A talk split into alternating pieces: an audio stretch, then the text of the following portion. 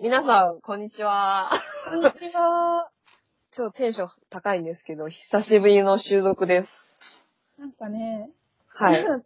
え、前、前撮ったのいつだったっけ ?5 月じゃない多分そのくらいだと思うんですけど、本当に申し訳ないです。ほ、ほぼ、ほぼ、ほぼ私のせいです。なので、もうほぼさ、5ヶ月ぶりの、そう。なんだっけ？うちらの名前。ポードキャストの名前ですら忘れてしまうっていう。大変したい妄です。想と？妄想と、あ、そう、妄想と情熱の間でしたっけ？うん、でしたっけ？ビンゴです。はいはいはい。当たり当たり。すごい当たりです。はいすごい。あ、どうもです。ははいい。ですね。はい。で、あの、前々から、あの、なんだっけ、予告したうん、アメリカ、最近、ハチコが一押しのアメリカドラマ最と、近そうそうそう、と、中国で、なんかアメリカドラマをどうやって視聴するのっていう、ちょっとローカルの話を今回で話そうかなって思います。なるほど。はい。で、まず、ハチコが一押しの、あの、アメリカドラマなんですけど、もう本当に一押しがいっぱいあるんですけど、もう本当に最近で一番熱いものを、二つをピックアップしました。はい。はいはい。えっと、一つは、マーベラス・ミセス・メイゼルっていう、だ から全部、全部、はい、横文字なんですけど。で、もう一つは、ウエストワールドというドラマですね。この二つです。ほうほう。で、この両方とも、今現在、あんあの、アマゾンのプライムで見えます。そうなんだ。はい、二つとも。つまり、でプライム会員だったら、はそう無料で、はい、無料で見えます。いはいはい。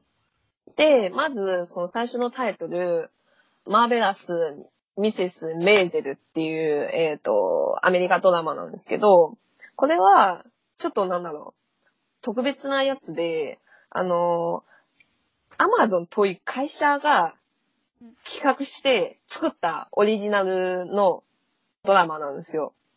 ええー、あ、でも最近増えてるよね、そういうのね。そうそうそう、最近増えてると思うんですけど、なんだ、なんか、そのネットフリックスとか、フールとかは、そうそうそう、なんか自社のそういうオリジナルのものとかを作ったりするんですけど、なんかアマゾンで若干、ちょっと後発っていうか、ちょっと遅れてるんですけど、でもね、あの、この、さっきのクオリティを見ると、まあ、後発なんですけど、まあ、全然負けてない勢いだなって思ってて、すごく面白いんですよ。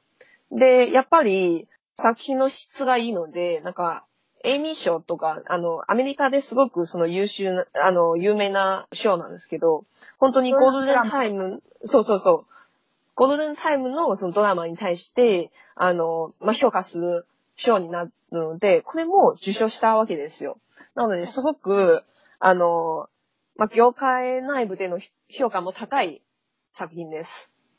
テレビで放送されてないのに？されてたかな？ごめんごめん。ちょっと待ってね。うん。確かにね、やってない気がするんですよね。あ、や、そう、やってないんですよ。全部 Amazon ビデオ、はい。Amazon ビデオでやってるんです。それでエミー賞ってちょっとすごくない？そうそうそうれって視聴率とかも関係あんの？いやー、それはどうですかね。向こうのその賞、あの、賞のその評価の基準が、私よく、よくわかんないんですけど、でもなんでですかね。まあ多分後で内容とかも関係すると思うんですけど、すごく完成度が高くて、あとその社会に対しての影響力も持つと思うから、こういう意味で受賞されたんじゃないかなって、私は思うんですよね。なるほど。はい。っていうのが、ちょっと、あのー背景にもあると思うんですけど、このドラマって、あの、2、3年前の、と2年前かな？のドラマなんですけど、なんか、その時はちょうど、ヒラリーとかクリストンとトランプがちょうどその大統領の選選挙で、はい、その時期になると思うんですけど、なんか、その時のアメリカって結構その初の女性大統大統領が誕生するのかなっていう期待感があるんですよね。まあ誰もあった、よ、ちょっとそれ。まあまあ、誰もトランプが大統領になるのは思わないじゃないですか。なので、その、女性がすごく注目されてて、なんか独立した女性っていうか、その、本当に、なんだろう、女性の成功経験っていうか、うんそういう作品がめちゃ増えてたと思うんですよ。うんうんうん。期待がね。そうそうそうそう。なんか、なんだっけ、あの、ロケットの成功の裏になんかいろいろ貢献してきた女性の科学者とか、ああいう映画もあったりするじゃないであの、すか。黒人系のあ女性たちがってやつね。あのそうそうそう。プログラミングしたのはそういう人だあ、アそうです、そうです。あ、かな。はいはいはい。アポロ何何号かを飛ばすときそうに、そうそうそうプログラム書いたのは女性が、はい黒人そう女性そうそうそうがやったみたいな。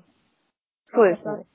はい、ありまして。やっぱりそういう、なんて言うんだろう、その、女性が頑張って成功して、なんか男性の社会の中でも全然、あの、負けてないとか、そういう成功した女性を描く映画っていうか、そのドラマとか、すごく最近増えてたと思うんですよね。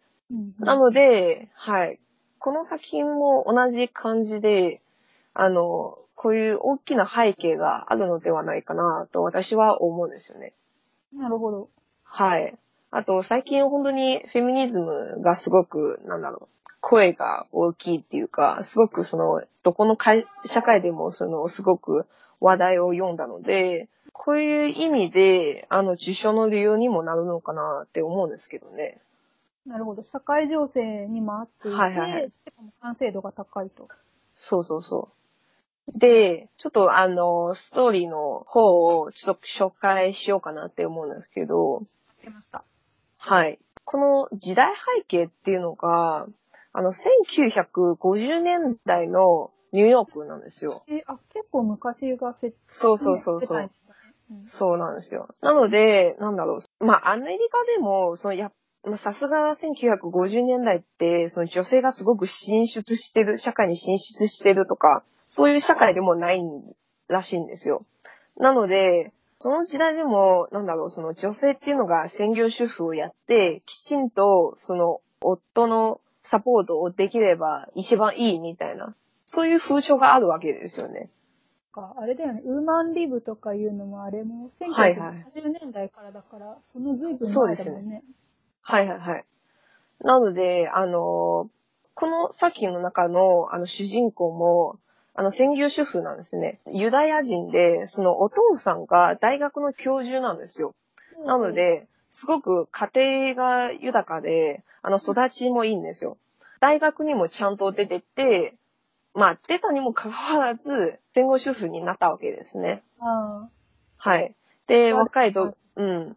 若い時は、まあ、本当に自由恋愛して、で、あの、その趣味が合う夫と結婚できたわけです。夫の方も、あの、ちっちゃい、その、ちっちゃいじゃないですけど、あの、会社の、そういう中小の会社の社長さんもやっていて、あの、家族経営の、そういう社長をやっていて、本当に他の人から見ると、この完璧な女性っていうか、完璧な家庭みたいな、あの、モデルになってるんですよ。あ、時代のもう理想の家庭像みたいなのそうそうそう。を再現してる。うんそうなんですね。で、ミセス・メイゼルっていう、あの、女性の方は、あの、すごく頑張ってるんですよ。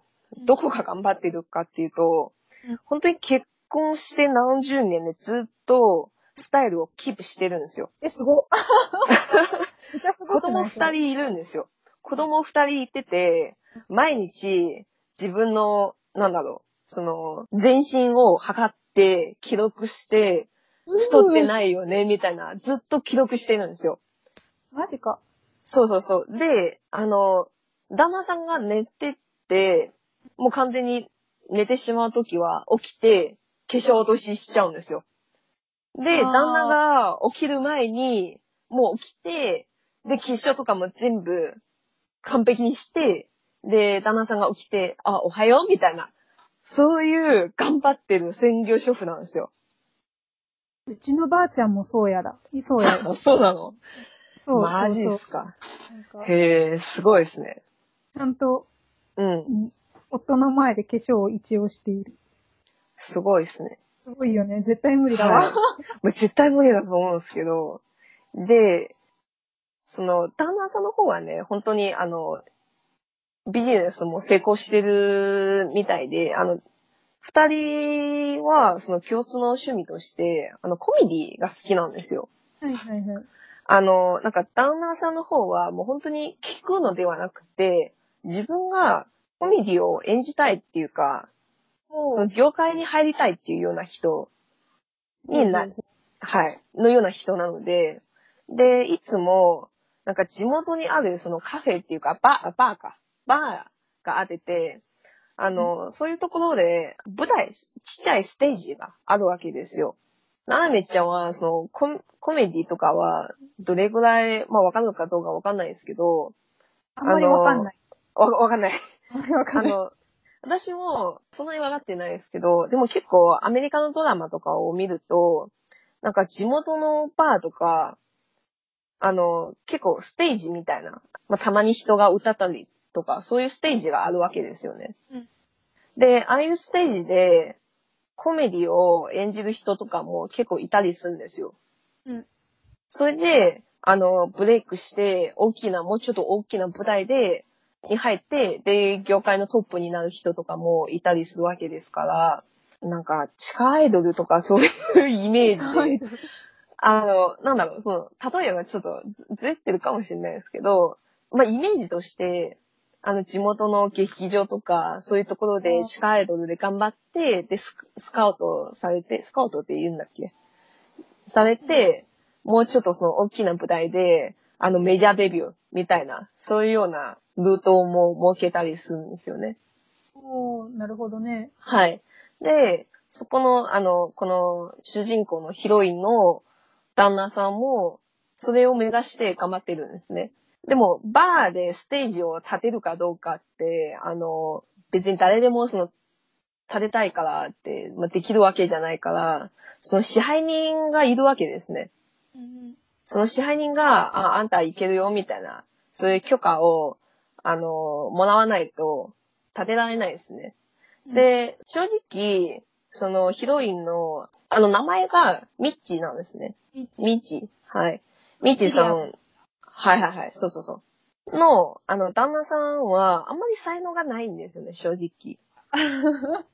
あの、なのに、なのに、その、ミジがすごく、まあ、応援してるわけですよね。うん。で、あの、旦那さんの方も、なんか自分あんまり才能がないっていうのをよくよく気づいて、でも、やっぱちょっと頑張りたいなっていう気持ちがあってて、なんか他のところでコメディをパクったんですよ。あ、違う人のネタをそうそうそうそうそうそう。ま、そう、パクってきて、で、それで、ミジが、あの、ちょっとバレちゃって、うん。今まですごく円満な夫婦の関係なので、そこで初めて、ちょっと関係の傷が生えたみたいな感じで、結局、その傷が、なんかうん、元に戻せないまま、旦那さんの方がね、浮気しちゃったんですよね。うわ、ダメじゃん。そうそうそう。しかも、浮気そうそうそう。あの、なんだろう。ミジがあんまり完璧すぎるっていうか、あそう。あの、すごくそのコメディの才能とかもあるし、あ。すごくユーモアが溢れる人なんですよ。うん。家庭ですごく、なんだろう、いろいろきちんとやっていって、すごく完璧な人。なので、男性として若干プライドが傷つくこともあると思うので、あーきつい男だ そうそうそうそう。な。うん。で、ミジより全然ダメな女の子に浮気しちゃったわけですよ。自分の秘書さんと。よくあるパターンですね。そうそうそうそうそう。で、あの秘書さんはもう本当にあんまり、なんだろう、いわゆる普通の女の子で、で、それバレてて、ミジがもう旦那さんと秘書さんが今住んでるところに行っちゃったわけですよ。あそれでうん、ああになって、で、すごく、あの、衝撃を受けたんですよ。だって向こうはあんな人だから、自分の方が倍ぐらい面白いし、ね、ずっとね、結婚何、十何年でずっといい、タイルとかも維持して、頑張ってしに来たから、そんな人にね、浮気されても全然ね、納得できないじゃん。あ。できない。そう。なので、はい酒飲んでしまい、うん。で、あの、飲んでしまい。で、酔っ払って、うん。あのステージの上で、自分の実体験をコメディのネタとして発表したわけですよ。すごいね、うん。え、で、それで、すごく、そうそう、面白くて、で、あの、支配人の人にね、あ、やばい、この子売れると思うって言って、お、そこからストーリーが始まります、みたいな、そういう、そういう話なんだ。そういう話なんですよ。うんまあ、でも、やっぱり、あの、ミジが、あの、酔っ払ってしまい、もう自分はどんだけ見せ、その、み魅力あるんだ、あの人、あの女の子に全然負けてないわ、みたいなうん、言ってて、なんかおっぱい、おっぱいをステージ上で晒したわけですよ。おう、ポロリしちゃいましたか。そうそうそう。で、それで逮捕されちゃったり、で、いいじゃんね、それで話すくらいさ。うん。で、なんか、またその、なんだろう、その、夫婦の間の関係性をコメディで披露したりするから、やっぱ下の方でちょっと入ってて、なんかわいせつ、わいせつみたいな罪で問われることもあったりして、でもそれでも、ミジがいろいろ負けてなくて、なんだろう、今までのその専業主婦でずっとやってきたから、急にコメディの専業でやるみたいな話で、あんまりすぐその部屋にシフトできないし、その歴史、まあ先ほ、さっきも言ってたんですけど、50年代は、まだ全然女性のね、社会進出ができてないし、うん。はい。なんかステージに立てて、下でヤジを送るおっさんとかも結構いるんですよ。今でもいるよね。うん。そうそうそう。なので、まあそれでも、まあ負けてないから、まあいろいろ少しずつ頑張っていく、努力したそういう物語が、このドラマですね。ああ、そっか。はい。あ、今話したのが多分本当に1話2話ぐらいの内容かなって思うんですけど、本当に、まあ、すぐ、その、業界に入るっていうわけにもいかないし、その支配人との、あの支配人は後々、あの、ミジのマネージャーになっちゃうんですけど、あの支配人も独身の女性で、あの、すく。ごくき、そう、すごく難がある人なんですよね。なんかある人。そうそう。なので、業界の中であんまり、なんて言うんだろう、評価されてないんですよ。でも人を見る、見る目がすごくあってて、あはい。あ、なるほど。なので、この二人はどうやって、そのコメディの業界に、その新しい風を吹くみたいな、そういう話です。女の人二人が、はい。50年代というまだこう、閉ざされて時代にそう。逆風にも負けず、そうそうそう。コメディの世界でのし上がっていくそうそうそう話。。そう。でも、まだシーズン1だけなので、まだ完全にすごくそのメジャーデビューっていうところまで全然行ってないから、あの、いろいろ、はい、ハプニングがあるわけですから、はい。シーズン1だったらさ、はい。今から見ようと思ってもまだ頑張れるよね。めっちゃ長いのあるじゃん、アメリカとかも。ああ、そうそうそう。スーパーナチュラルとかさ。そうですよね。なので、あの、あ、しかもこれ、ワンシーズンで8話だけなんですよ。をとっつきやすい。そう、すごくテンポが良くって、あの、面白いんですよ。あの、ここ、これもそのおすすめのポイントになるんですけど、50年代のその服装っていうか、あ、道具とかも完璧に再現できているんですよ。もうね、あの、ミジの服はね、超可愛いんですよ。50年代の服可愛いよね。可愛いんですよ。あの、メイクの仕方とか、あの、髪型とかうん、そう。あの、すごくいいんですよ。あの、私今まで、あの50年代はあんまりその、知らなかったんですよ。うん。単純にこのドラマの評判がいいから、じゃあ見に行こうかなって思って、で、それで、その服を見て、それ見見ると、なんか、その年代の、なんだろう、美意識っていうか、すごく魅力的だなって思ってしまうんですよね。なので、なんお、可愛い。でしょ？今検索して、はい、ググったらね、検索したらね、絶対可愛いと思うんですよ。超可愛い。あ、そうそうそう、50年代さ、あのさ、はい。ウエストをキュッてマークしてさ、はいはいはい。で色使いも、なんだろう。あそう。ミセス・メイゼルのやつは、はいはいはいちょっと明るい色だけど、明るいんです。なんかさ、お上品でさ、で、女の子っぽくってさ、はいはいはいはいはい。そうなんですよ50。年代だと、はい。オードリー・ヘッドバーンが出てきたのが58年とかだよね、確か。はい。あ、同じ年代だと思うよ。58年。はいはい。だから、そう、はいすごい可愛いね。髪型もなんか可愛い。そうそう、可愛いんですよ。な、その、えなんだろコートめっちゃ欲しいんだけど。う。欲しいでしょ？欲しい。欲しい欲しい欲しくなるでしょ？欲しくなるそう。そう。このミージっていう方も、本当に、あの、自分に合う服を選ぶのがすごくうまいんですよ。わいせつ罪で逮捕されて、で、裁判になったんじゃないですか。うんなので、なったんじゃないですかってみたいな言ったんですけど、裁判になったわけですよ。うん。で、裁判になってて、そうそうそう。なので、勝負コートみたいな。勝負コート。い、い、行くわ、みたいな。その時の姿もめっちゃ可愛いんですよ。そのしょその勝負コートって、えっと、ベージュどこだっっぽいやつけな。ベージュっぽいやつじゃないです。じゃないんだ。ピンクのやつ？はいはいはい。あの、それが、あの、ドラマを見る時の楽しみですね。うわえ、これ可愛いな。うん。可愛いですよね。見たい。なので、はい。あ、しかも、ここの、あこの主演した女優さんは、多分、うちらと同じ年代の人なんですよ。マジ？マジです。確かにこの、そう、26、7くらいで、ほうほうほそう、すごく可愛いんですよ。う。へえ。はい。ぜひ、これはいいね。そうそうそう。あと、あの、さっき、そのアメリカのコメディはしてますかって質問したんですけど、アメリカのコメディって、敷居は比較的に低いなって私は思うんですよね。うんうんうん。なぜなら、その、本当に日常会話っていうか、その政治とか、そういうみんな知ってるところからネタを持ってきて、うん話術的なところが多いんですよ。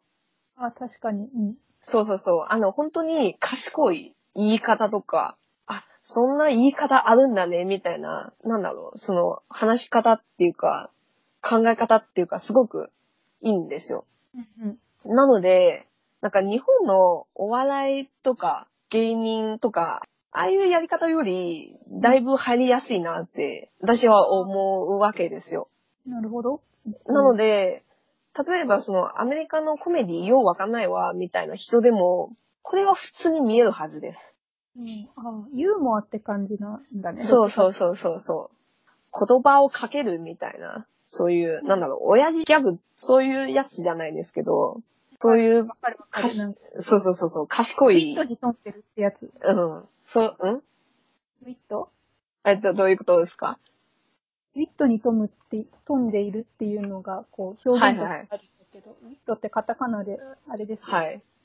ちょっと初耳ですね。まあそういう、なんだろう、言葉の遊び的なうん。部分が多いと思うから、すごく入りやすいと思うんですよ。おあ、それは見たい。はいはい。私の中でさ、アメリカのこう、はいお笑いじゃないけど、お笑いっぽいドラマってさ、はいはいはい。あのフルハウスとかさ、サブリナとかのさ、あの、はいはいはハハって笑いが入るようなやつでさ、止まってるんだよ。ああ、それは、なんだろう、90年代で結構そういうあるんですよね。室内で演じてる、そういうコメディみたいな。そうそうそうそう。はいはい。ああいう感じゃないうん。なんか、なんだろう。アメリカで結構ニュースを、そのコメディ的なか表現でやっているところ結構多いんじゃないですか。例えば、トランプはまた何かバカなことをやってるよ、みたいな。うんそういうコメディみたいなもんですね。お？はいはいはい。まあ、ここの場合は、そういう、なんだろう、トランプじゃなくて、あの、本当に日常で自分の身の回りで、あの、起きてることを、そういうネタにしたっていう話なので、すごく入りやすいと思います。これはちょっと見てみたいな。ああ、ぜひぜひ。アメリカドラマ、はい。うん。なんか、はい本当に最近ちょこっと見たぐらいで、全然知らないから。結構ね、あの、アマゾンのオリジナルのそのドラマの中で結構評判が高い方なので、ちょっと検索しただけでもだいぶ評判良さそうな感じだった。そうそうそう。ぜひ、ぜひぜひ見てください。はい。これで英語うん。英語で見たの？あ、あのー、アマゾンだと字幕ついてるんですよ。あ、なるほどね。コメディなので、若干、なんだろう、表現が難しいっていうか、なあので、英語をそのまま見ようとしたら絶対挫折するから。日本語から入った方が、はい、いいかなって思うんですね。うん私、この間さ、はい。Hulu のオリジナルドラマで、はいはいはい。ハンドメイズテールっていうのがあって、はい。あれは、ちょっと、うん。なんて言うんだろう。結構、重たいテーマです。あれ、あれも結構評判がいいんですけど、重たいからずっと見てないです。あれ、あれさ、1話だけ見て挫折しました。あれを英語の勉強ね、でね、見はいようと思ったの。はいはいはい。本で読んだことがあるから、ある程度わかるじゃん。はいはいはい。はい。でもさ、はいダ。メだよね。寝る前に見るもんじゃないね。あ、そう、あれ、寝れなくなっちゃうから。サクッと紹介すると、なんかはい近未来の話なんだよね。そうそうそうそうそう。で、もともとアメリカがあったはい場。所に宗教でガチガチみたいな国ができちゃって、はい。で、いつの間にか、そういう、なんか、そういうすごい監視社会になっていたと。はい。で、その世界では、完全、その世界は完全な階級社会で、で、ごく一部うんの豊かな男性に対しうんて、子供を産むことができる、その世界ではもう本当に希少な存在である女性が当てがわれて、はいはいはい。で、女性の、なんだっけ、女性の名前も違うんだよね。なんか、今それまでの普通の名前を取り上げられてて、あ、そうそうそうそう。であのなんンフレッドとか、フレッドの、はいフレッドのもなんかのみたいな。名前があれではあの、なんか特別、うフレッん。ドのとかになってるうん。はい。っていうやつで、すごいはい。重いよねっていう。そう。なんか、女性が産む機会で、私あんなにさ、悲しいね、あんなに悲しいセックスシーン初めて見たよ。そうですね。っていうやつをはい見て眠れなくなったっていうのが最近のアメリカドラマ体験なので。あもう、もうちょ明るい、も明るい楽しいもう、もうやつ。ちょっと明るいやつを見ようよ。で、これでちょっと気分、はい。これでちょっと気分転換ししてください。わかりました。はい。はで、いもう一つのタイトルは、ウエストワールドなんですけど、これは、あんまり、なんだろう、重たいっていうわけじゃないんですけど、まあ別に見てすごく、なんだろう、その、落ち込むっていうわけじゃないんですけど、ちょっと人を考えさせる、すごくいいドラマだなって私は思うんですね。で、これが、あの、1990年代で映画、あの、ウエストワールドっていうのがあってて、それのリメイクなんですよ。で、でもリメイクって言っても、その、やっぱりその、そのままの世界観を再現するんではなくて、あの、もう一回、その、なんだろう、あの、設定とかを変えて再解釈ししてるようなものですね。どういうストーリーかっていうと、これね、本当にどうすれば、どう紹介すればいいかわかんないんですよね。なんか、すぐ紹介したらもうネタバレになってしまいそうなので、はい。本当に概要的な部分だけ紹介しようかなって思って、うん。これね、本当にやばいですから、あの、誰もいいからその見てほしいって思うぐらいの、そのいい作品ですよ。背景として、すごく遠い未来にあるんですよ。うんうん。もうその人間の技術とかも、もう最高の頂点に至っているみたいな、その世界で、その人間の意識とか、その脳に対しての研究は、もうすべて完結してるみたいな、そういう世界なんですよ。全部わかってる。そう、全部わかってるみたいな。で、で、そそういう、そういう世界で、あの、その大きな会社っていうのは、技術のテクノロジーの会社があって、ベロスっていう名前なんですよ。で、ここの会社は、あの、3D プリンターとかの技術使って、ホストと呼ばれる、その本当に人と変わらないロボットを作ってたんですよ。おーもう本当に本物の人間みたい。え内臓とかも？そ血管とかも、う。け結構さ、あの、し今ね、すごいことになってるんですね。あのね、そう、中身はどうなってるのかはね、この作品を見てる時の、なんだろう、一つの肝になってるんですよ。なので、ここであえて説明 あえて説明しない。はい。あえて説明しない。で、これらのロボットは、そのウエストワールドと呼ばれる、もう本当に、まあ名前通りに、その西部劇の舞台みたいなその世界で日々生活してると。で、あの人間は高い入場料を払って、で、その入園して、で遊ぶわけですよ。こうういう人間は、まあ、ゲストと呼ばれてるんですよ。ディズニーランドみたいな感じ？そうそうそうそうそう。今、いわゆるそういうようなもの。なんかディズニーランドの中の、あの、キャストっていうか、ああいうの全部ロボットに引き換えて、で、人間だけ入園して、で、遊ぶみたいなイメージです。で、人間、つまりそのゲストなんですけど、そのホストを殺したり何をしてもいいわけですよ。そう。ただし、そのホストは人間を殺したりすることはできないんですよ。例えばそのガンで、バーンでやっても、うん、ん人間はそのじ何も傷とかつくことはないんで、あのあホストは、そう、人間の暴行に対して何も反抗できない。またそういう歪んだ世界だね。まあまあ、そう、そうなんです。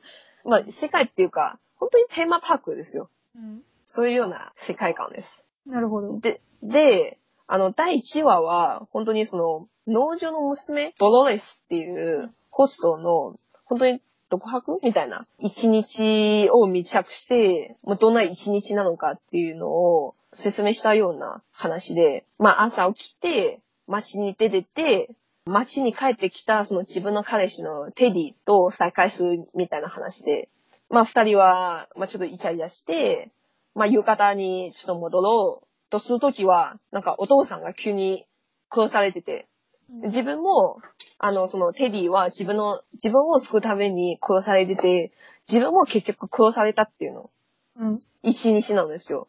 うん。でもなぜかそう、なぜか自分が一日、その殺されて、またリセットされちゃうんですよ。すべての記憶が。うんなので、また同じことを繰り返してる、繰り返してる。でもそれに気づくの？そう。それは、あるきっかけで、みんなが、ちょっと、ちょっとおかしいなっていうのを、少しずつ自分が、その、置かれるそういうテーマパークっていうか、そういう世界の異常に気づき始めたっていうの、1話です。はい。えー、ゾワゾワするな、それ。うん。いやね、超面白いんですよ。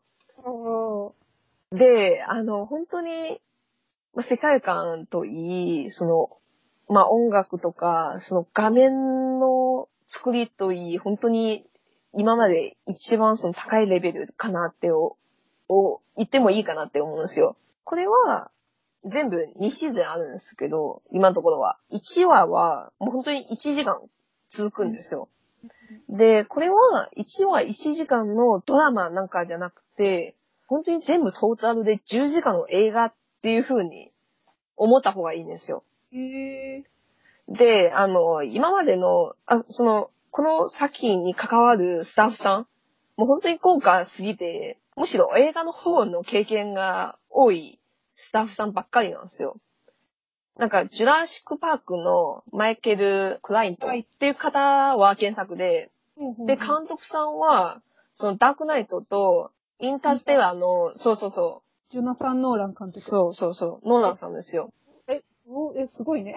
あとは、奥さんも一緒に今回、あの、参加したんですけど、今まで本当にそのドラマとかそういう映画とか関わったことはあったんですけど、あんまり、あんまりすごく業界人じゃないですね。なのに、すごくその才能が豊かな方で、実際もうその第2シーズンの時は実際に1話を監督で、あの、やってたんですけど、すごく出来が良かったんですよ。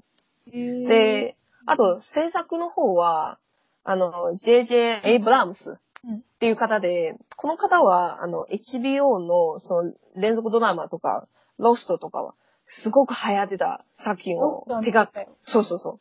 あ、ロストも Amazon で見えます。あ無料でそうなん。だ。あれそうそうそう。すごい長くない？あ、長いです。長いよね。なんか長いです途中で挫折したんだよね。高校生ぐらいの時に。そうそう。あの、あれも、始まりがすごく面白くて、最後は、ダメダメみたいな。ぐだるよね。それは。そうそうそうそう。あの人なんですよ。制作プロデューサーっていうか。そうなんだ。はい。なので、あの作品も、このウエストワールドっていう作品にも影響を与えたっていうのを言えると思うんですよね。まあ同じ人だから。うんこの作品の魅力的なところは、その、やっぱそのいろんなところで、いろんな角度で考察ができるわけですよ。多分、この辺すごくその、ナメちゃんが好きかなって思うのが、その、ヒロインのドロレスと呼ばれる、あの、女の子が、まあ、女の子っていうか、女性の方がいるんですけど、不思議の国のアリスの、あの、ワンピースあるじゃないですか。水色の。そうそうそう。ディズニーのアリスのあの、そうそう。あれと似たような服を着てるわけですよ。おうあと、そのセリフも原作から引用したものがあったりするんですよ。そのヒロインのお父さうんんがいるわけです。うんで、お父さんがよく言うセリフは、激しい喜びは激しい破壊を伴うっていう。ロミオとジュリエットだ。そう。さすがに。そうなんですよ。この作品の中で、めちゃシェイクスピアの言葉を引用しているんですよ。へえ。はい。なので、そう、多分、オーブ文学に興味がある人は本当にたまんないと思うんですよ。あそれね、小ネタを仕込んで、はいま、そうそうそうねそうそう。そオタクがね、歓喜するんだよね。う。そうなんです。ある。はい。あとは、なんか全体的な構成は、まあ古典の文学すごく、まあ誰も知っているような古典にすごい似てるっていうような考察、まあ公式の見解ではないんですけど、なんかそういう考察もあったりするんですよね。で、どういう古典なのか、まあ言ったらネタバレなので、ちょっと、ちょっとここで言わないです。えーうんなので、そのオーブンド文学とかから、その引用したセリフが多くて、皆さんが言ってる、あの、セリフは本当に興味深くてうん、あの、もう詩みたいな感じになっちゃうんですね。ああ。なので、その見るときも一つの、なんて言うんだろう。そういう世界観をより味わえるって思う、まあ、一つの要素かなって、私は思うんですね。うんうん。で、あとは、まあ、こんまあ、これは、やっぱりその、まあ、分、ジャンル的に SF になっちゃうので、SF 小説とか、SF 映画とかに興味、まあ、テク、テクノロジーはどういうふうにその人間に影響を与えるとか、うんそういう興味がある人は、まあ、すごく合うかなって思うんですよ。なんか、まあ、いわゆる今も、まあ、よくそのディスカッションされてる AI と人間は結局ね、戦うのか、戦わないのか、対まあ立するか、協力するか。そうそうそうそう。人間は本当に自由意志があるのかとか、うんあの AI は自由意志があるのかとか、うん。AI と人間の根本の違いは何なのかとか、本当にこういうのを考えさせる一つのドラマかなって思うんですよ。なるほどななんか、結構その AI と人間の関係性っていう、うんなんか、表現するっていうあ SF 映画とか、マトリックスとか、ゴースト・イン・ラ・シェルとか、ああいうのを一緒に見比べると多分面白いかなって思うんですね。私もなんとなく、その、文学のさ、セリフがはい読められてるとかっていうのが。そうなんですよ。結構。ね、っていう、あはい。はい。あの、広角機動隊のはいじゃないけど、押井学のさ、あれっぽいなって、はい。映画っぽい。はいはい。結構、あの、哲学的な考察ができると思う作品なので、多分、ななめちゃんもたまんないと思うんですけどね。たまんない見たらね。はい。で、あと、日本人にとって、まあ、オタクにとっては、すごくその馴染みやすいと思う点が、さっき1話の内容を紹介したんですけど、うんループものなんですよ。あの、同じシーンが、例えばその、なんだろう、殺されたりすることはね、もう本当にこの中で何回も何回も表現されてて、少しずつ違ってて、その違いを見出して、なんでそういう違いがあるんだろうって考えるのが、すごい醍醐味だと思うんですね。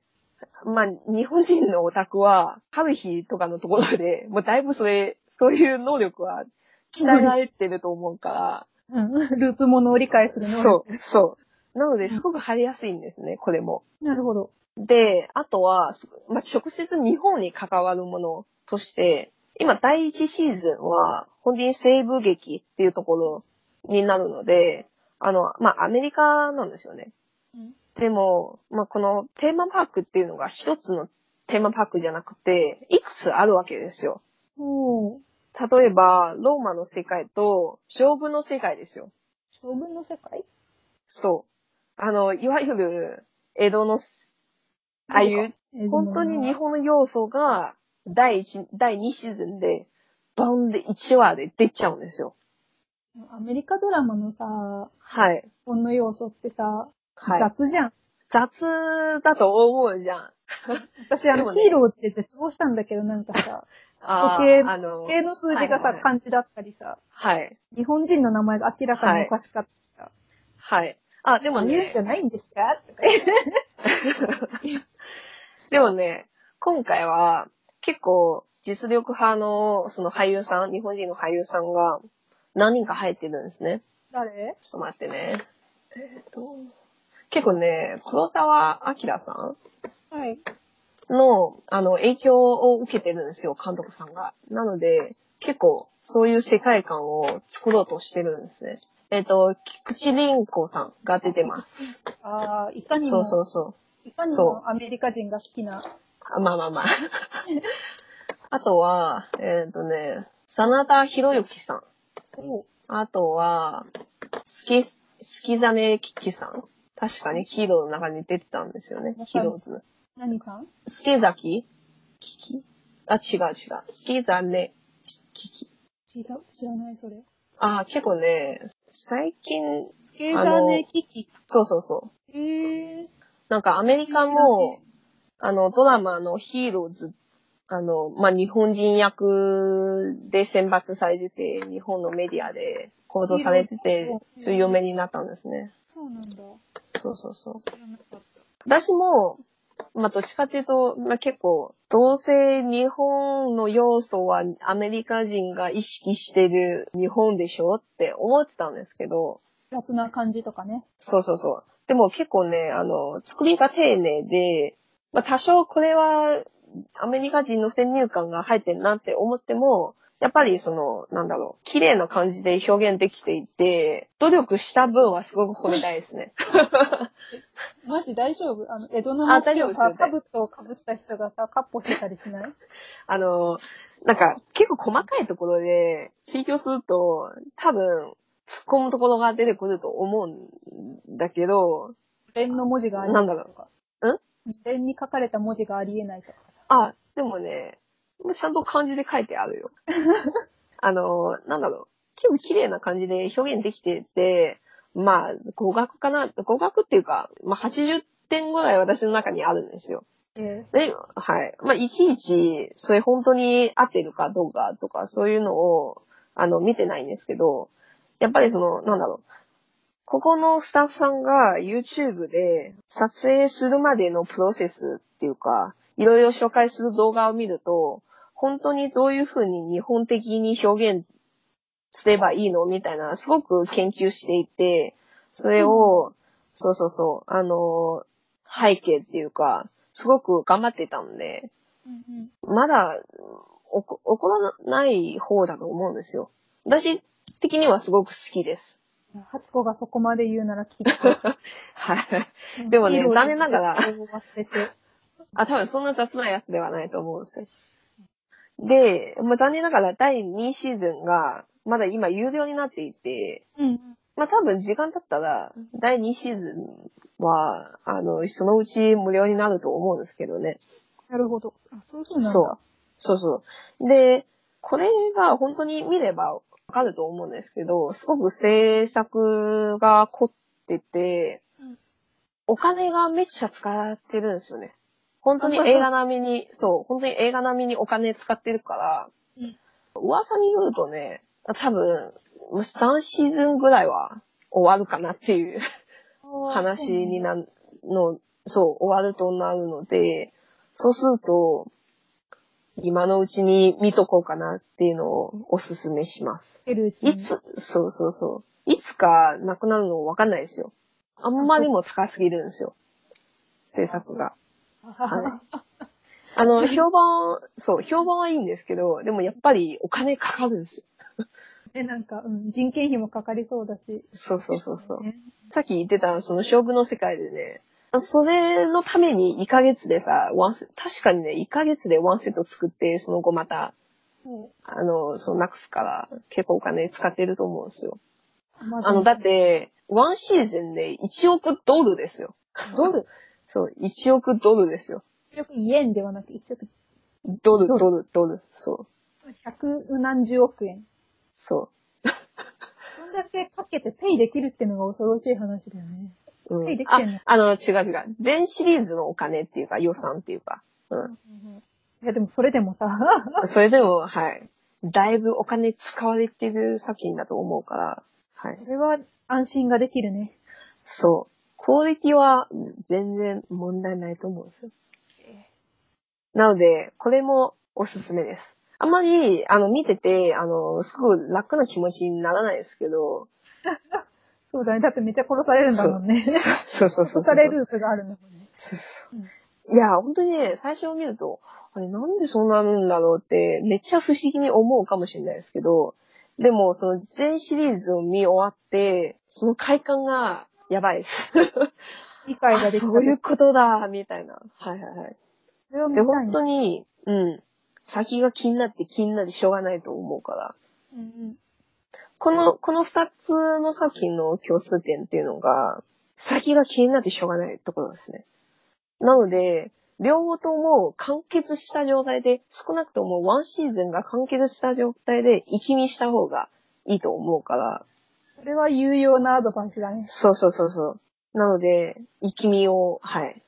あの、どっか時間があるとき、生き、生き見した方がいいですよ。じゃないとね、本当に先が気になって気になってしょうがないから。だからもう、じゃあ私の年末年始がちょっと決まった感があるね。、あはいはいはい。あ、年末年始でこんな、あ、でも、ウエストワールドはちょっと年末はかな、どうかなって思うんですけどね。あんまり武装すぎるっていうか。ウエストワールドとはい。ハートメイズテールだったらどっちが年末に向かない？まだウエストワールドの方がマシかな。はい。理解した。あそうそう。なんだろう。あれが女性、実は女性のものにもあるじゃないですか。うん。なので、すごく、そうそうそう。なので、すごく、多分、感情輸入ししちゃうんだよね。でも、ハンドメイズテールの本当に怖いのは、はい。私はあの、女性、女性が産む機会として扱われている世界だからっていうより、はい。なんか、アメリカという国がいつの間にか、あの、宗教国家みたいな、ギレアデっていう国になっていた。それがさ、はい。なんだろうその社会の変容社会が変わっていく、はいはいなんとなくみんなが流されていって、集団の心理で、なんか、ああ、はいはいはい。し、吊るし上げもするしってなっちゃってるはいっていう方。が私は怖くて。ああ、なるほど。なら、ウエストワールドはもうちょっと楽に見えるかなって思って。はい。なんだろう。あれは、なんだろう。人類を俯瞰して考えるものなので、まだその、自分っていうか、そこまで近いものではないかなって思うんですね。はい。なので、まだ楽に見えるんです。たなんなんだっけ、これのテーマって、はいはい。はい。人間に自由意志があるか、AI に自由意志があるか、え、人間と AI はどう違うのか？テーマっていうのがね、本当に、誰見ても違うテーマが出てくると思うんですよね。いろんな角度で解釈できると思うんですけど、まあその一番普通な解釈として、まあまあ人間と AI の関係性的なところ、人間は自由意志があるかっていうところかな。私は思うんですけどね。すごい西洋的なテーゼだなとは思ってそう。そう。なので、まあぜひうん、面白いと思うんですよ。視聴率めっちゃ高いんですよ。あの、すごく、あの、ソーシャルメディアとかで話題になっていて、もう多分アメリカに住んでいる人は、なんかウエストワールドを見てないんだったら、もう多分朝ドラ見てない人みたいなもんじゃないの？見るって思うんですね。あ朝ドラ見ないですけど。そうなんだ。はい、ぜひ。なんか、はい。人間と AI はどう違うのかってさ、うん、こうちょっとうん。たまに考えることがあってさ、はいはいはい。すごい進化したらさ、AI が。はい。で、特にこのウエストワールドみたいに、本当に全然人間と変わらないぐらいになった。はい。人間でいいじゃんって思っちゃうんだよ。うーん。なんか、その考え方はね、第2シーズンの中で少し出てくるんですね。そうなんだ。そうそうそう。結局、ちょっとだけネタバレになっちゃうんですけど、結局、AI は人間より優れた存存在ではあるって考える、まあ、この中で言うとゲストがいるわけですよ。うんあ、あの、ゲストじゃない、あの、ホストがいるわけですよ。だって死なないし。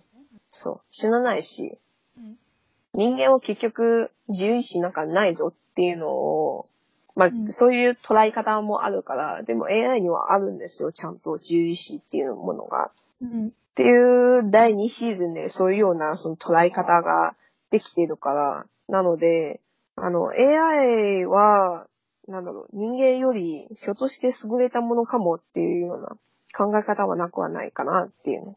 いや、なんか、優れたものとは思わないけど、人間と同じように考えるんだ、考えることができる AI だったら、もう人間として扱っても、はいいいんじゃねそんなにあそ、その、その考え方を持ってね、あの、このドラマを見るといいですよ。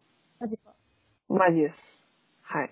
結局何が人間なのか、人間は何なのか、AI は何なのかって、そういう根本的なところを考える機会をくれるものなんですよね、これが。まあ、ぜひそういう自分のそういう考え方を持ちながら、これを見見てほしいですね。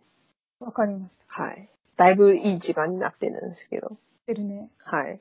どうしようかな。中国でのアメリカドラムの視聴の方法とかをちょっとさーっと言っちゃおうか。いや、もうなんか、いいじゃん、うん長くなっても。これ、そこは聞きたいよ。どうやって見てんだろうと思う。あー、なるほどね。はいはいはい。まあ本当に私の世代で前多分アニメとか、うんまあ多分みんな字幕組とかそういうの話を聞いたことはあると思うんだけど、そういう前提で話したいんだけど。はいはいはい。字幕組、あの、あの、日なんだろう。本のアニメとかを、そうそうそう。日本のアニメを、まあ、ボランティアの人が翻訳して、で、字幕つけて、はい。で、発表するっていうような、あの、ファンの集まりっていうのが、字幕組と呼ばれるんですけど、で、あの、実は、まあ、アメリカドラマとか、その欧米ドラマとか、うん。あとね、タイのドラマとか、はい。まあ、そう。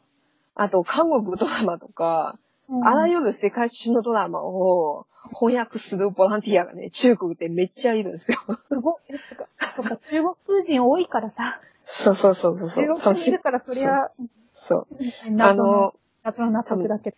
はいうん。あの、日本は、まだ、ドラマの方の制作、制作レベルっていうか、まだマシな方じゃないですか。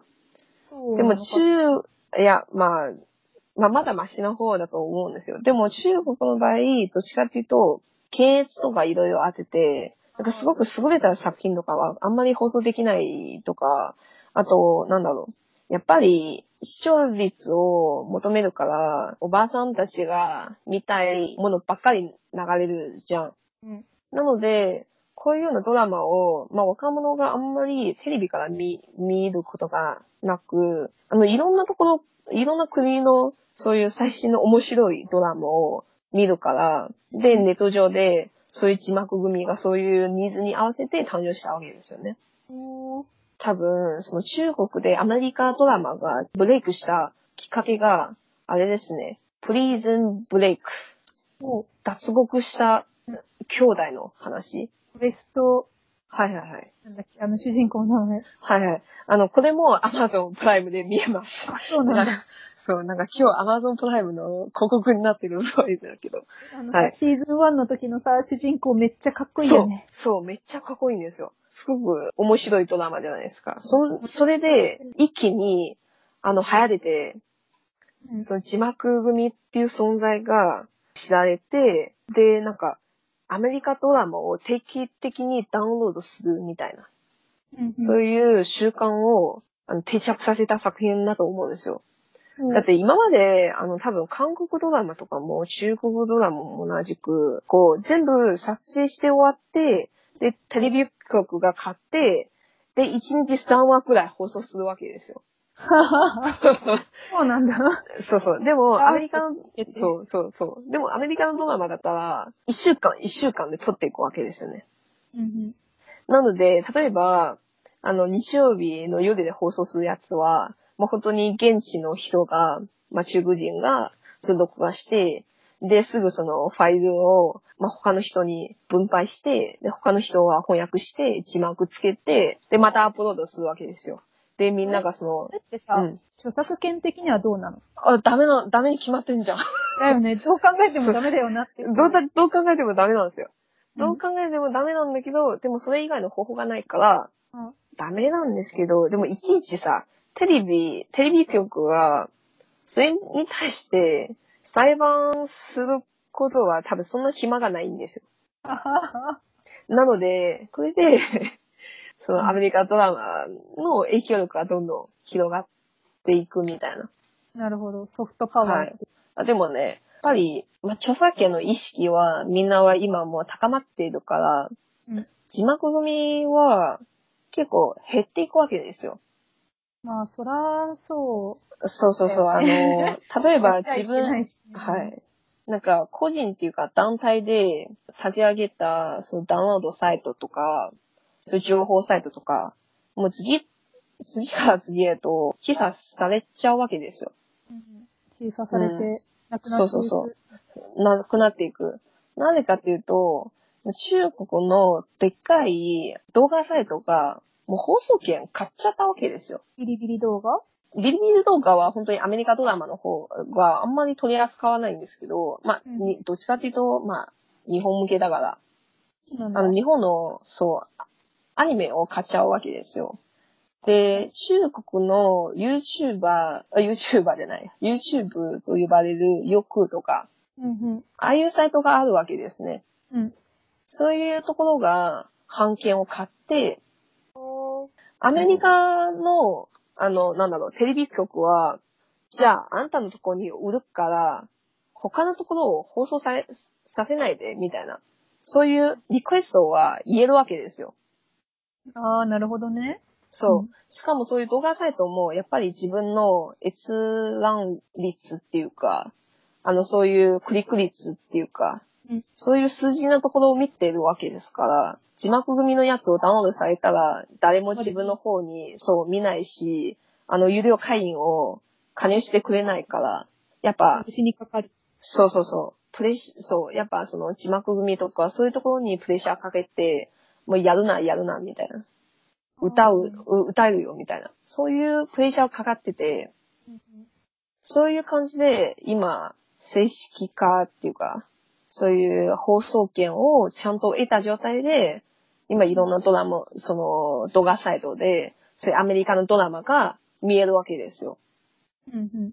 なるほどね。そう。ウエストワールドは、まあ中国で、まあほぼ1番目、2番目くらいでかいサイト、テンセント、うんうんあの、ウィチャットの、その親、そう、親会社なんですけど、あそこの会社に版権を買ってるわけですから。うん。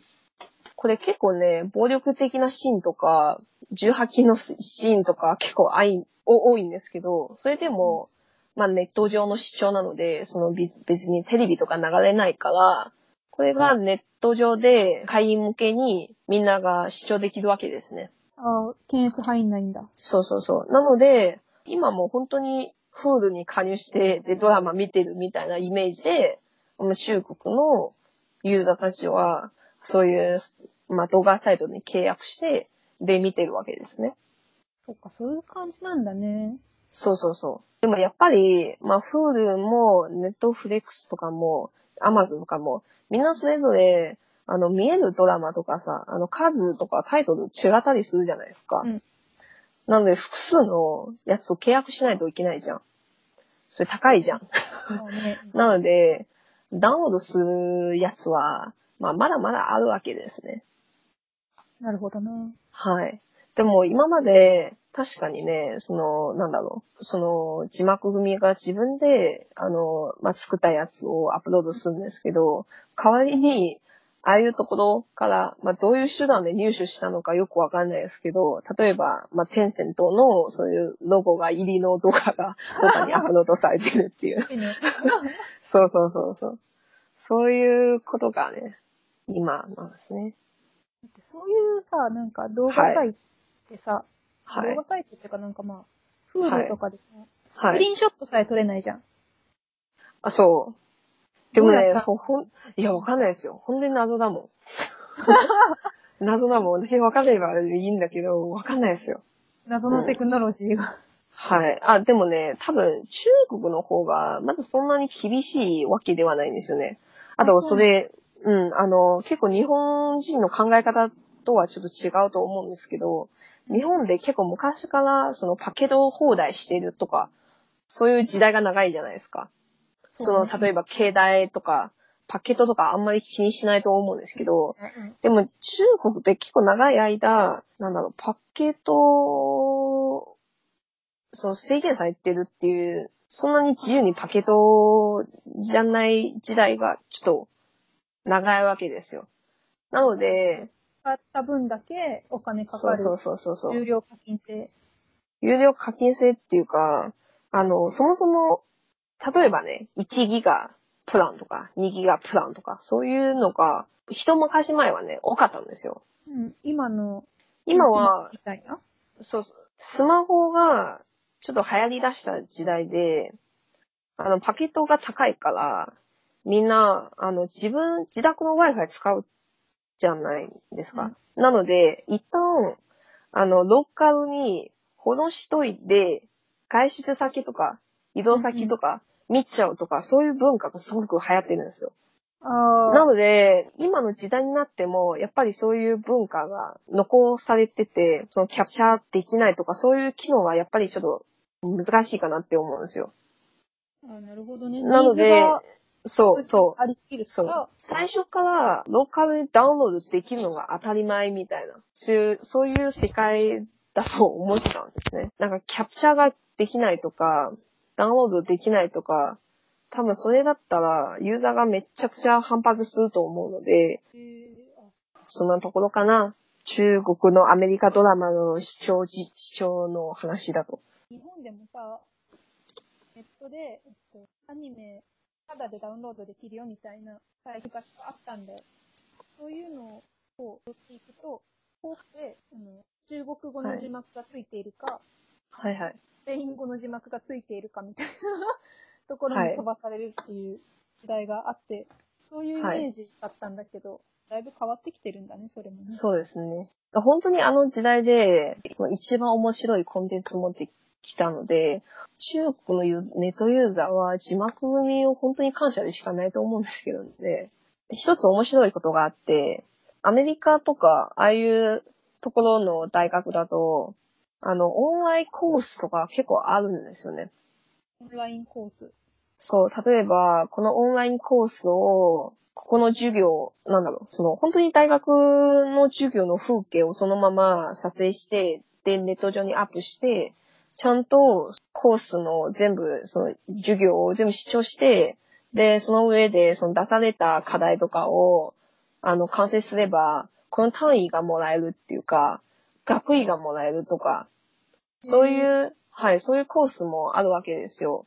その内容がもう本当に面白くて、あの、一部の字幕組が、じゃあこれすごく有意義なものだから、皆さんにもちょっとこういうのを教え、教えたいみたいな、そういう意図があって、で、それを翻訳したわけですよ。はい、オンラインの授業が。何でもシェアしてしまうね。そう、何でもシェアしてしまってて、それが本当にすごく流行ってて、あの、まあ、結局、最後の最後も大手のサイトが、その、なんだろう、翻訳の権利っていうか、その放送の権利を買って、実際そういうサイトを、まあ、設立したりするわけですから、あの、本当に全体的に貢献、みんなの、なんだろう、知的なところを貢献できたかなって思うんですよね。字幕組っていうのは。確かにその人たちがいなければさ、もしかしたら中国の人たちは、そのアメリカのドラマをの面白さを知ることがなかったかもしれないし、そうでそしたらそのそうアメリカの制作会社にとっても、うん中国の大きい市場を失っていたかもしれないと。そうなんですね。そう考えるなので、と、まあ、著作権は侵害したけど、まあ、そうそうそう。い、い面ももちろんあったっていう感じですかね。まあ、ちょっと、まあ、かわいそうなんですけどね。あの、本当に情熱でしかないからね。情熱でやって、で、その最後の最後で大手のサイトで 買われるとか、そういう結果でしかないんだけど、まあ、しょうがないんですね。まあね、はい資本主義社会だからね、中国は違まあそうなんですうけど、ねそう。いや、中国も今資本社会なんだけど、社会主義国じゃないよ、中国。まあまあ、社会主義と書いて資本主義と読むっていうやつですね。そんなところかな。アメリカドラマちょっと気になりました。結構ね、最近 Amazon プライムで見えるドラマが多いんですよ。あの、それ以外に、結構私、ひ日頃見てるやつが結構多くて、こう見てるんだ。ね えっとね、うんアメリカのスタートアップの会社の出来事をコメディ的な表現で出してるドラマがあるんですよ。へーあれは結構面白いですね。シリコンバレーっていうドラマです。これも確かにね、全シーズンであまり、あの、アマゾンプライムで見えるはずです。IT 業界の小ネタがすごい、結構入ってるんですね。IT 業界の小ネタ？そうそうそう。それはアメリカも日本も共通な感じ？ああ、違う。アメリカのススタンドアップ会社っていうか、シリコンバレーのああいうところかな。なるほど。あとは、隣のサインフィールドっていうの？これ、も、隣のサインフィールドは最近見てるやつですね。これも、まあ、しあの、コメディです。すごく、あの、表現が、あの、簡単で、ひまあ、英語の勉強だったらこれがいいかなって思うんですけどね。あと、昔見てた、あと、昔見てたあれですね。あの、フレンズとかを。あれはね、はい、おすすめですよ。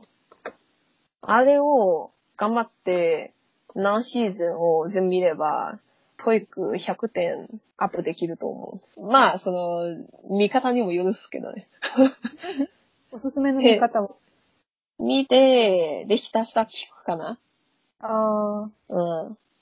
そう、セセリフの一つご、一つずつの単語がわかるようにできれば一番いいんですけど、まあ、最初は、あ、耳が慣れるっていう感じでもいいかなって思うんですけどね。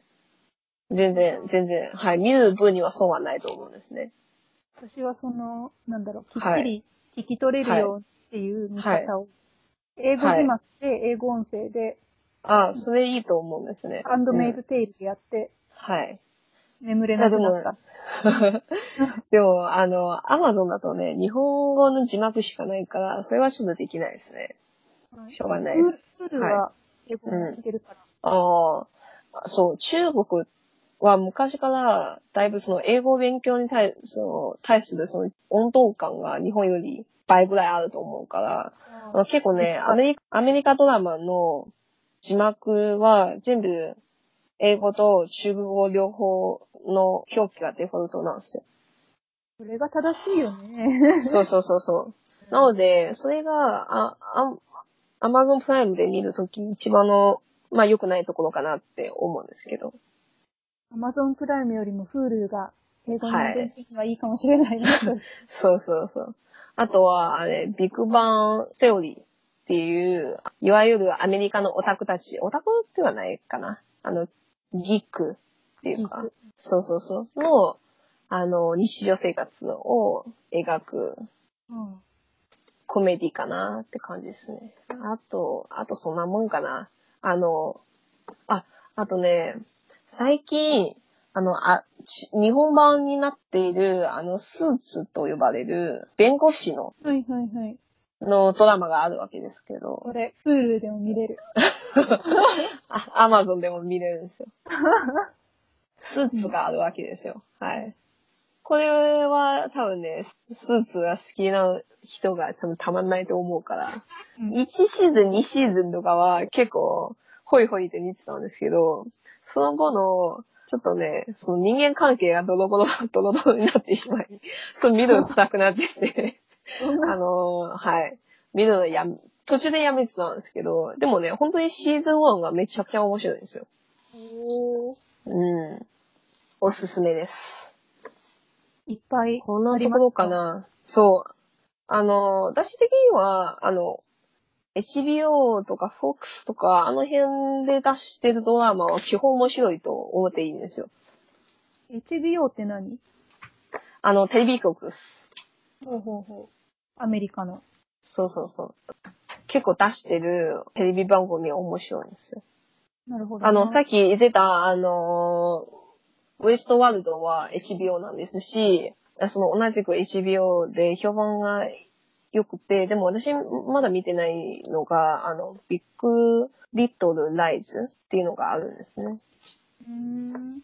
うん、これはじゃ、これ若干はサスペンス系の、あなので、あれ、私あまり興味ないなって思って見なかったんですけど、すごく賞を取っているものなんですね。あ、なるほど。うん、こんなところかな？まあまた面白いやつ見たらシェアするので。で、結構ね、普段こういうのあんまり語らないんですけど、ここはアメリカドラマ見てるってのは聞いてたけど、どういう風のを見てるかとかはあんまり、はい。そう、聞けたことなかったから面白かった。あよかったですね。なんでそんぜひなアメリカドラマを見始めたの？あの、プリズンブレイクが きっかけで。だから、あの、ちょっとアメリカドラマっていう存在がしてしまい、で、なんか、あの、あとは、英語勉強してえなって思って。ああ、なるほどね。はい。こういうドラマを見て、なんか勉強させ、自分が勉強できたかなっていう自分に錯覚を 与えるっていうの。実際そういうの、すごい勉強になるよね。なんか、ああ、どうすかね。あ好きなの、ものを英語でやると、あ、でもね、私思うんですけど、これを日本語を勉強したとき同じだと思うんですけど、あの、ある程度、単語とか、ある程度先導いって、その上、うん、その上で、あの、アメリカドラマとか見といた方がいいんですよ。じゃない、じゃないわと。そう、じゃないと何もわかんないし、あのーストーリーの進める方向を追いかけてるだけなので、今はそういう状態なんだけど、そう、もうちょっとね、語彙を増やしてで見たらいいなって思うんだけど、英語を聞く分には全然いいかなって思うんですけどね。耳が慣れるから。なんか、はい私、高校の時にさ、ゲームにハマってさ、ああ、はいはいはい。話したっけこれ？はいはい。あ、こう、ポッドキャストの中で言ったことないかもしれないですね。なんか、うん。デビルメイクライっていう日本のね、ゲームなんだけど、はい。で、音声が英語でさ、はい。夏休みの間狂ったようにやってたわけ。一周10時間ぐらいでできるんだけど、はい。やり込み要素があったから、ずっとやってて、それを、はい。と思い立って字幕を英語にしたんだよ。うんなるほどはい。めっちゃ英語のリスニングの点数上がった。でもさ、かといっうんてそのセリフ覚えてるかっていうと、まあ、覚覚える、覚える必要がないんですよね。なんかね、うん。すっごい汚いスラングとか、はいはいはい。ちょっとこう、エッチなセリフとかだけ覚えてて。なんだとなんだと。なんで指によってそういうところばっかり見、まあそういうところばっかりね、覚えちゃうんだよね。しょうがないです。。はい。詳細聞きたい？いや、別にいいから。バカな高校生だったからね。もう高校生の教育はあんまりよよろしくないですね。い、や、まあ、英語の点数上がったからさ、まあまあいいかな。そういう風に楽しく。はい。はい。そう、そうなんですよね。な、なんか何、そう、ど、どいかにもその楽しくその勉強できるかをいろいろ工夫しない、しした方が損はないと思うからね。あの、どういう勉強の仕方が一番自分に合うのか、本当にいろいろ試せないとわかんないんで、そうね。そ私、あの、読む方は割といいんだけどさ、聞くとかはいはいはい話すがダメでさ、う。あ、そうなんですか。まあ、じゃあぜひ、ぜひ、アメリカドラマを見といた方がいいですよ。何シーズン、そう、何シーズン見終わったら絶対、リスニングの点数上がると思うんですよ。ハンドメイドテール頑張るか。いや、あれはいいっすよ。あれはいいよ。なんかもうちょっと優しい、なんだろう、会話、会話体のやつをいいかなって思うんですよ。あの、心が傷つかないやつ。そうそうそうそう。あの、しかも、ああいうコメディのドラマが短いんですよ。1話20分ぐらいで、すぐ見え、見見ちゃうから、いいと思うんですよ。あの、ああいうストーリーが中心のやつは、本当に1話で40分、45分ぐらいで、ちょっと疲れる、い疲れるんですよ。しかもね、あんまり生活離れの会話ばっかりしてるから、あんまり良くないと思うんですね。なので、フレンズとか、そういう、そうそうそう、生活感がある、あの、ドラマの方が一番勉強にいいと、ずっと思ってたんですね。確かに実際使えるさ、表現を学ばないと。そうそうそう。あの、結構見ると、結構見ると、あ、こういう言い方をこういう表現でそんなに簡単にできるんだっていうの結構あると思うから、はい。何回も何回も見えるんですよ。多分飽きがないですね。こんなところですかね。わかりました。で、次は、ななめちゃんの番ですけど、何を話すんですかね。いいね。どうしよう。うん。次。考えたことはあるんですか？あ、うん。えあ、じゃあ、あれにしよう。えっと、うん。萩原作太郎について。まだ、まだ難しいですね。もう一回、もう一回。萩原作太郎っていう、はい。近代史、詩ってあの、ポエムの方ね。ポエムなの？詩の方じゃないね。はいはいはい近代。史の父と言われる、あ、日本近代史の父って言われる詩人がいるんだけど、もうその人がさ、私のお寿司人なんですよ。あ、あ、はい。惜しい、惜しいっすね。なんだはい。なんか漫画があるんですよね。なんか、月に吠えらんねえっていう漫画があって、それがまこれはもモチーフっていうか、うん。あ、方が、萩はい原作太郎の詩のイメージキャラクターなんですけど、擬人化したやつです擬ね。人化じゃないんだよね、その、なんじゃないんですか。っていうかなんか、萩原作太郎が出てるんじゃなくって、萩原作太郎の詩詩のイメージかはいはいはいら作られたキャラクター。なるほど。で、日本近代史の戦争責任にすごい重いはいテーマをやった漫画なんだけど、なんかで、まあそれを、で、その漫画のタイトルが、はい月に吠えっていう萩原作太郎の超有名な詩集なんで、タイトルが。萩原作太郎、について語るっていうのを。次。わかりました。はい。楽しみにしております。じゃあ今日の収録はこんなところですかね。はい。で、はい。じゃあまた次回も聞いてください。ちょっとね、メールもね、欲しいよね。はい。そうですよね。。はい。来ないんだ。とね、誰か聞いてるこれ。聞いてると思うんだけど、私もね、普段ポッドキャストを聞いてるんだけど、一も、一度もね、作者っていうか、そう、喋ってる人にね、メールしたことないんだけどね。なので、なのでこれは普通かなって思うんですけど、まあ、好きなことを語るっていう場でいいかなって思うんですね。うん。はいまあ、そうですね喋り合う。はいこれも幸せですね。まあ、そうですね。なので、まあ、あれば、何かあれば、ください。で、はい。